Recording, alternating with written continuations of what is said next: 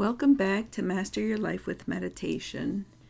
This week, I am going to continue our learning on emotional intelligence. Last week, I was unable to record an episode, so I do apologize.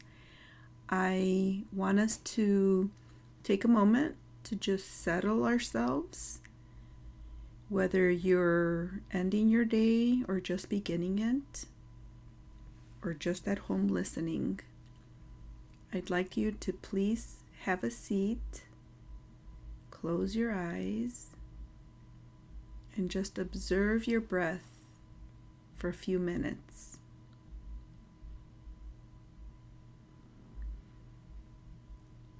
We're just settling our thoughts, lowering our stress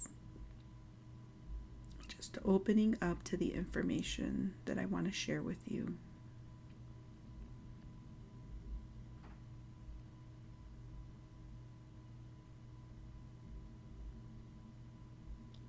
Just notice how your thoughts are settling, how you're breathing.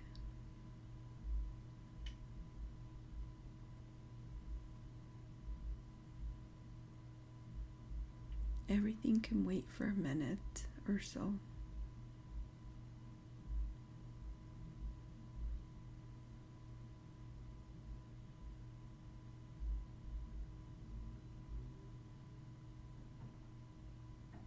You always have your breath with you. You always have that ability to just pause.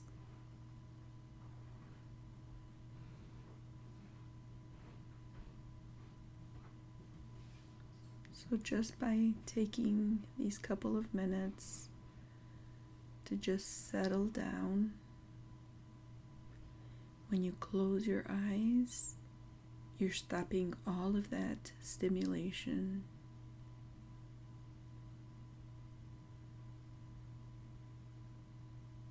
Your breathing has settled.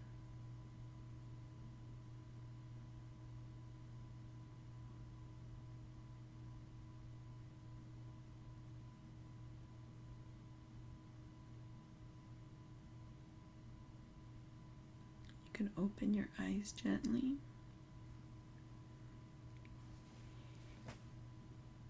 And I want to recommend that you do that anytime you feel your heart accelerated, when you feel that you're overwhelmed, that you just don't have enough time to get everything done.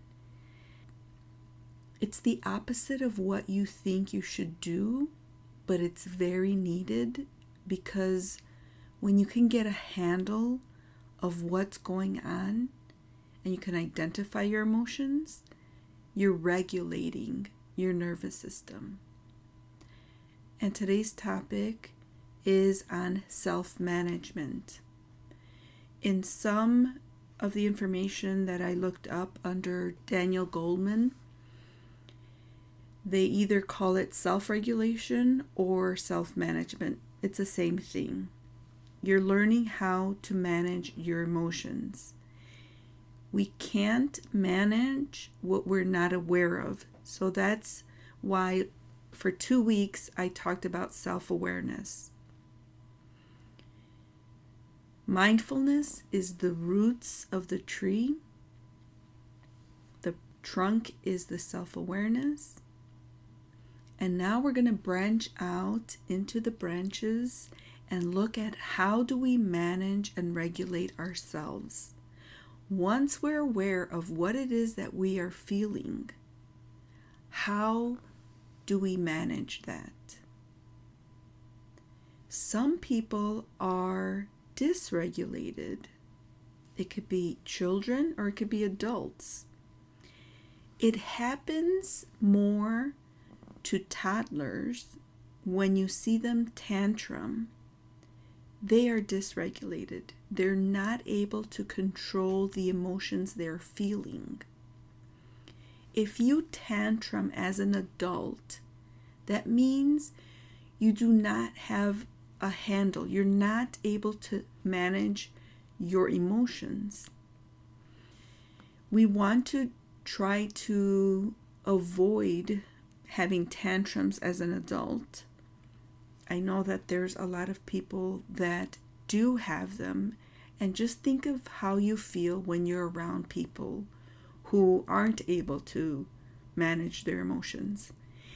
There's a big misunderstanding that if you are shut down, if you're stonewalled, if you close off, that you are regulated, and in reality, that's not true.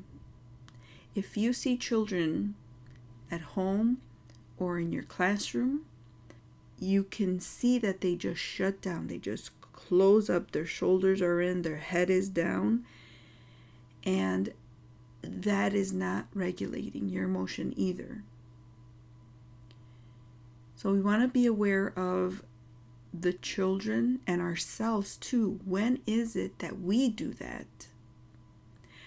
I think that has been my default. When I can't regulate what I'm feeling, I withdraw. I close off, and it's my way to protect myself. It's not bad to do it because you're not harming other people in the moment. If you withdraw and that helps you to manage what you're feeling, but then you can go back to the situation and resolve if it's with someone else or if it's within yourself and you realize, I need to speak up. I need to share what it is that I'm feeling. Usually, conflicts occur in relation to someone else. So, when we do not have confidence in ourselves to share what we're feeling, then that's a skill we need to work on. Personally, that is something that I am learning to do is to be able to not stay with a resentment or with anger for too long. And it could be simple things, simple occurrences that can affect someone else and you're suffering as well as the other person. When we look at dysregulation, it's important that we recognize that it may come from childhood trauma. It's something that we automatically react to a hurt. Daniel Goleman has identified the reason why we have those immediate outbursts. And he calls it the amygdala hijack. For those who are very knowledgeable in neuroscience, you understand the amygdala, the part of your brain that controls emotions. So you may be triggered emotionally by something that happens and you automatically judge or determine if it's a positive trigger or if it's a negative trigger. When it's a positive trigger, it can create a lot of very positive emotions in us. But if it's a negative emotion, there the danger is that we may say something with an outburst of anger we might do something, physically hurt oneself or others. So we want to make sure that we can slowly and hopefully successfully observe when we do get hijacked, when our amygdala is running the show.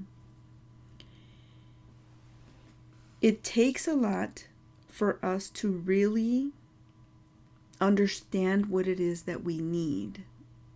And David Richo wrote a book called How to Be an Adult in Relationships. And I really love his title because he has written many, many books. And I have never heard of him. And when I listened to one of his talks, and he shared the five A's, it made me think of when we are in a loving relationship with anybody, it could be a spouse, it could be a sibling, parent. There's five things that we need in loving relationships. So the first is attention. And it's all about being aware of yourself and others. We all have the need to be listened to, that our feelings are acknowledged, that we feel that others see us as a priority. So there you get your value and you feel seen and loved. The second is acceptance. And acceptance, it's as close to unconditional as possible because you don't just accept the person when they are behaving the way you want them to. You also accept them with their shortcomings, with their fears, with their trauma. And there we want to be sure that we are not judgmental, that we don't attack our partners or any relationship that we have. The third is appreciation. We let our partners and our family members and our friends know how much we appreciate them, how worthy they are to us. And when you appreciate your loved ones and your friends, that creates such a deep, intimate feeling. And I think that when you are in relationship with someone, that's what we are looking for. We're looking for intimacy. And it's not just sexual intimacy. The fourth is affection.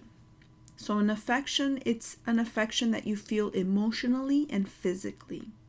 You express loving words. You have kind acts that you do. You provide sometimes gifts, hugs, kisses, holding hands. All of these are signs of affection. Rubbing somebody's back. Any way that you can show affection is a good thing, and children thrive on affection. If your child is dysregulated, a hug, and an expression of, I see that you are angry. I see that you're sad. It seems that you're afraid. We need to name those emotions so that they understand what's going on. Why can't I control what I'm feeling right now? The last one is allowing, and that goes with what I just explained. When you allow people to show you and to express what they're feeling without fear of being put down, controlled, or manipulated. Because it takes a lot for somebody to be vulnerable. And when you can't trust that person to provide that safe space for you to be who you are and for you to experience all different emotions, then that's when we feel that we're not enough, that we have to prove ourselves to be accepted. So I'm going to name the five needs that David Richo shares with everybody.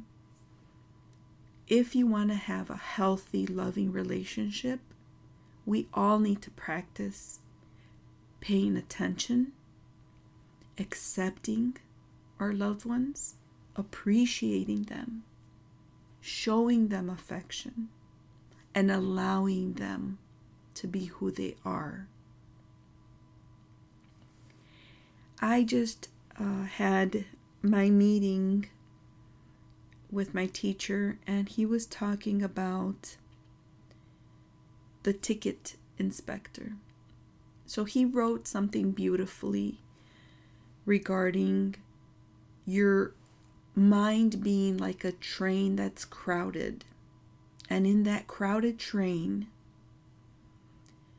the ticket inspector is checking to see what kind of thoughts are on your train.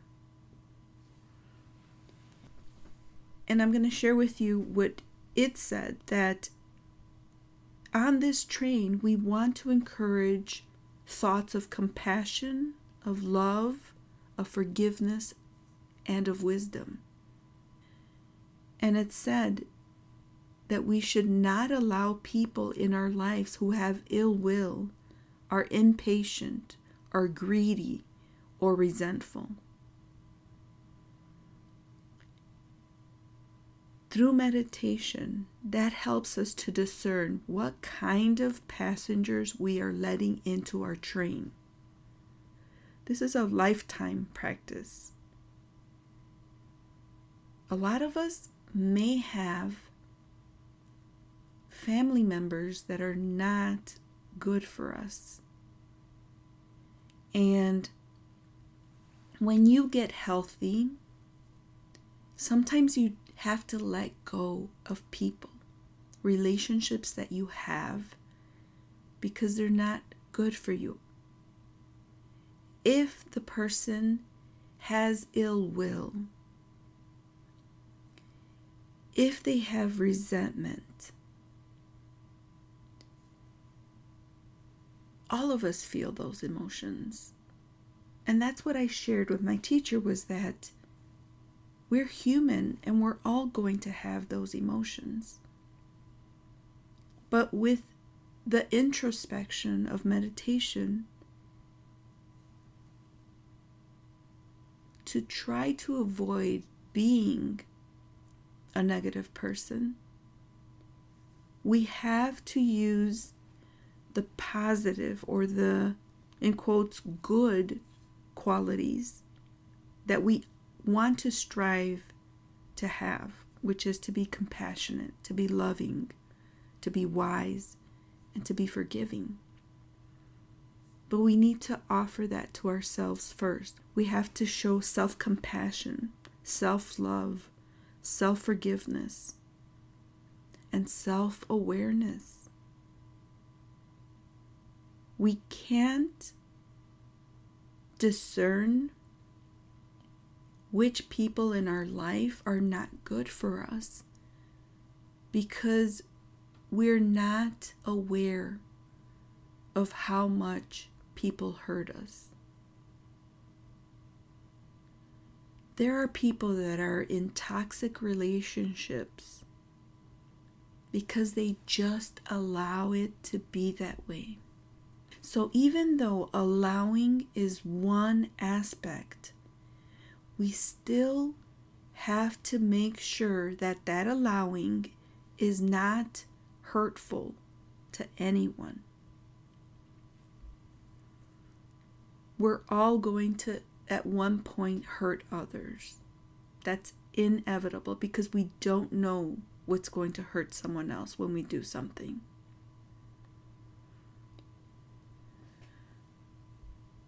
But when we realize that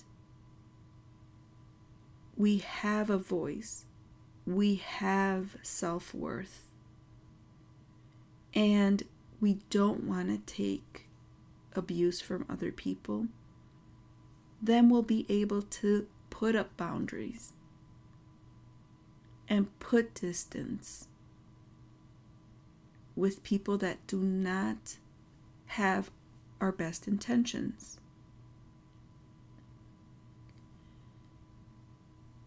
There is a beautiful poem by Heather Leah that I want to share with you.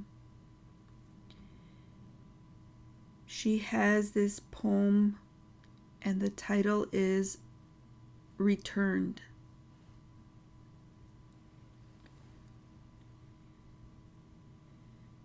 Be the love you never received. Be the love that you believe. Be the love within your mind. Be the love you couldn't find. Be the love you wish to see. Be the love you wish they'd be. Be the love that sets the bar. Be the love you know you are. Be the love that doesn't hurt. Be the love that knows your worth. Be the love you've trapped inside. Bring back to life the parts that died. Be the change you wish to see. Be the best that you can be. Be the love that feels your truth. Feel that love return to you. By Heather Leah. You can follow her in Facebook. She has beautiful poems and they're very uplifting.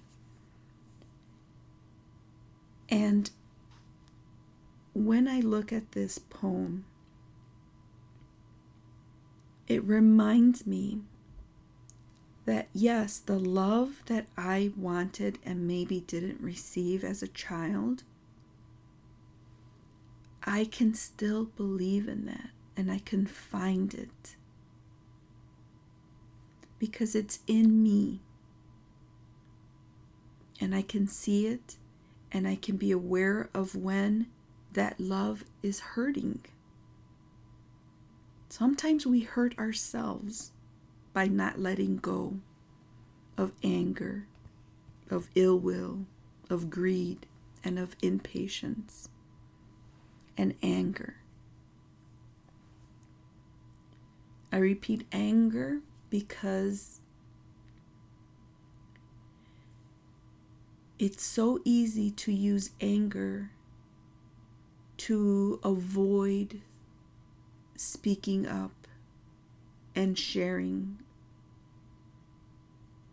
how you feel and how vulnerable it is to hurt someone.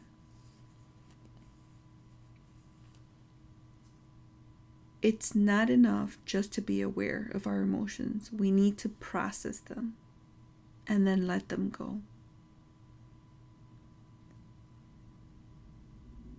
We need to accept our wrongdoings, and we also have to be aware that we need to be open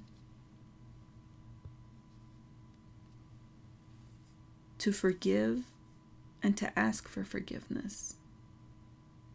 I'm growing in that respect because I'm starting to recognize that it's not easy for me to ask for forgiveness because it's easier to just protect myself.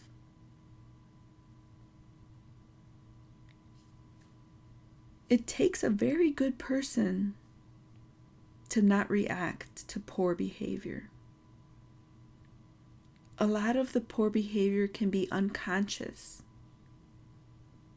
And there's sometimes things that we can't change immediately, although it's always possible.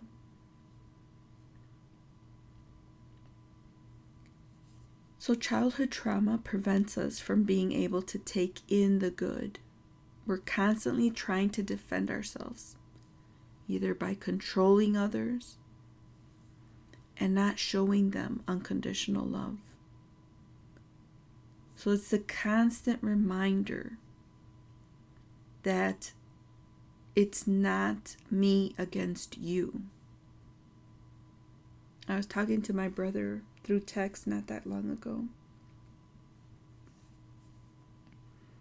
And I told him that I felt there was a division. And anytime we have a conflict, there seems to be a need to pinpoint who the aggressor is, who the perpetrator is in an incident or an event. And part of accepting responsibility is yes. I think we all have responsibility in the way we react to things and the choices that we make. So, the choices that we make, yes, are going to always have an effect. And we can continue to stonewall and avoid and withdraw and create distance until there comes a point where you have to muster up the courage to say you're sorry. And being vulnerable, it seems like something is taken from you. But when you're asking for forgiveness, it's not just because you want to be absolved of the hurt you may have caused someone else. You're asking for forgiveness because you want to give something back to that person. You want to give them back respect consideration, love.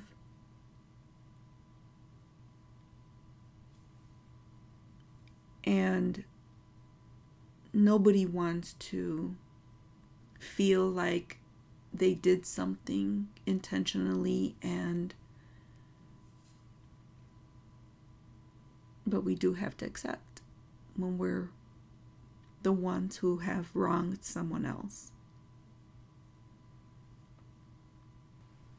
I think the hardest part is to actually ask for a meeting, ask for a restoration of the relationship. You fear rejection, you fear retaliation.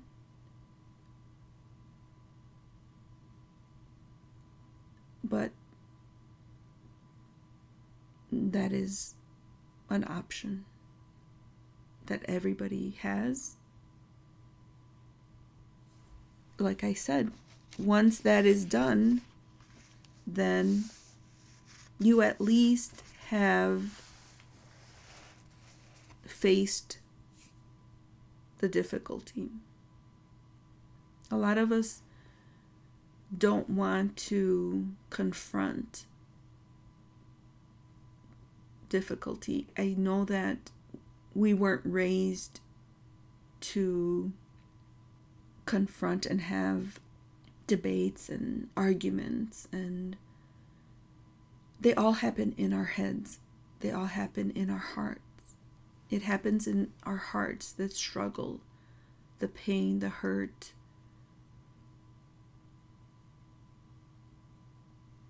The easiest is just to avoid. But when we take time to really process and to really be the adult and say, we need to talk about this. I think that that will at least get to a point where you can let the other person. I'm open to hear what the problem is. And hopefully practice, you know, acceptance and give that attention to the person who was wronged. with emotional intelligence, when you can understand that it's so easy to go on automatic and to want to deal with stressful events using emotions and actions that can be hurtful, you end up with having to put the pieces back together. But I think that when things break, because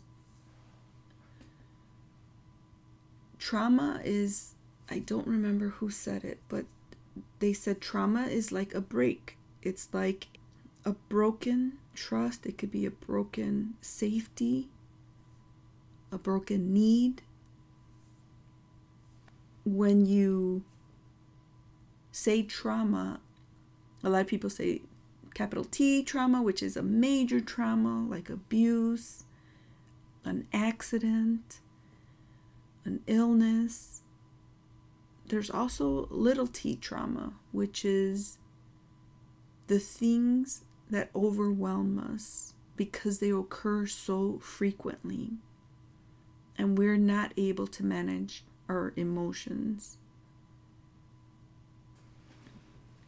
To me, it's been an understanding of the cycle, how we default to what we know and what we observed, and how it was taught to us from our parents and our great grandparents.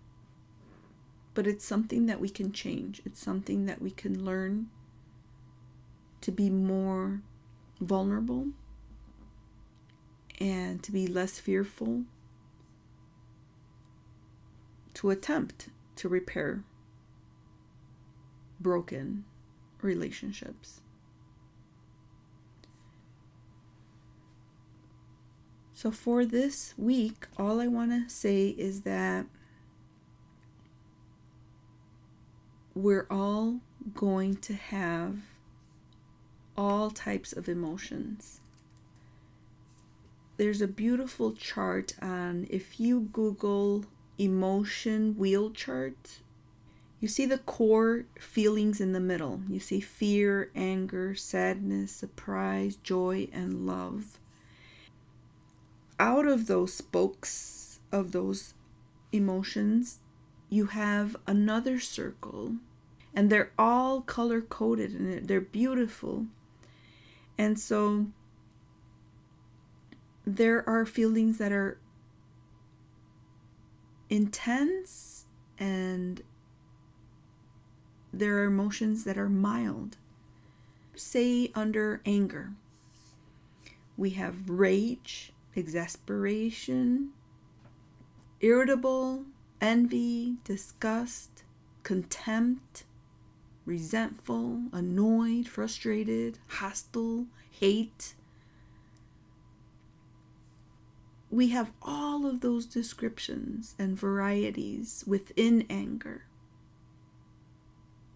So we need to learn how to use this language, how to really determine what it is that we're feeling.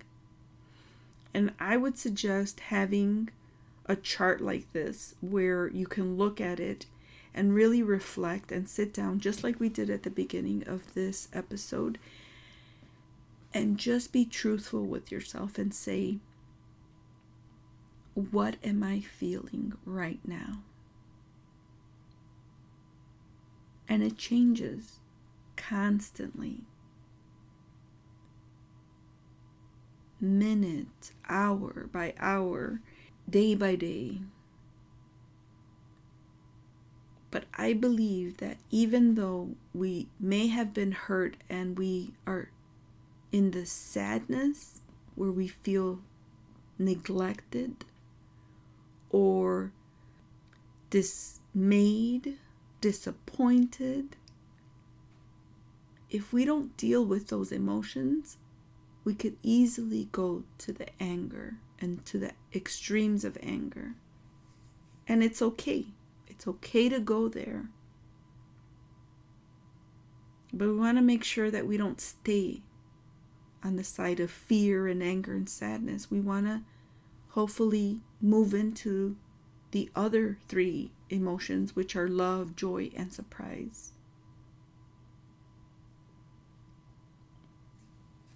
So, what I recommend is that you get an emotional wheel chart, look at it at least once a day, and ask yourself, what do I feel right now? The other thing we need to work on is that what I am feeling is, am I blaming someone else for what I'm feeling? Because even though someone else was the cause of your anger or your sadness, you still have to process it and question why do I feel this way? They did something to cause this feeling, but I'm the one feeling it. Don't just stay with the blame and looking at another person's shortcomings and say, I'm in this situation because of that other person. I think to be an adult, we also have to say, why? What is the reason that I'm holding on to this hurt?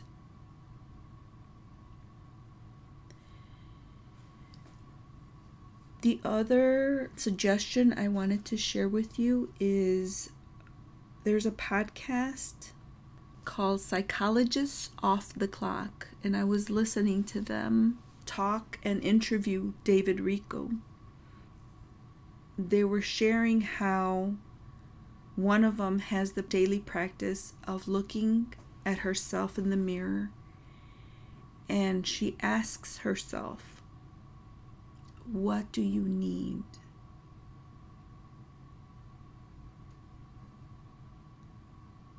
I don't think we have learned to ask ourselves, what do you need right now? Do you need affection? Do you need appreciation? Do you need attention? Do you need someone to allow you to be who you are?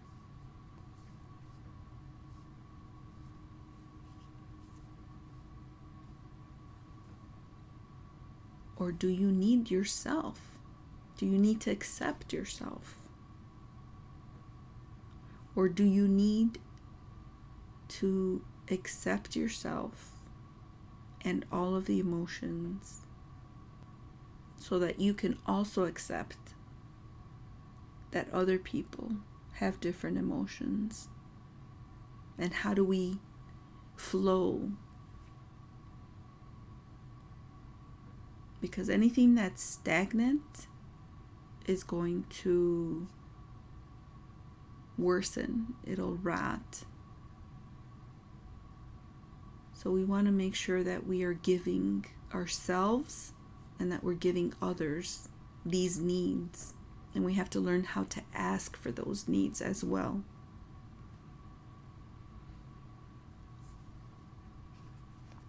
To conclude, self regulation is the ability for us to manage our emotions, how to manage our experiences, how to work through our beliefs. And when we have unpleasant experiences, how do we manage those? Because we need all kinds of experiences to grow we need the pain to also help us reflect and to work on ourselves. So don't put yourself down. Don't judge yourself for what you've done. Radical acceptance is very much needed in order for us to build the confidence to be able to speak to anyone that we have hurt. So I hope you have a great day. You can do amazing things with the correct heart and an open mind. Till next time.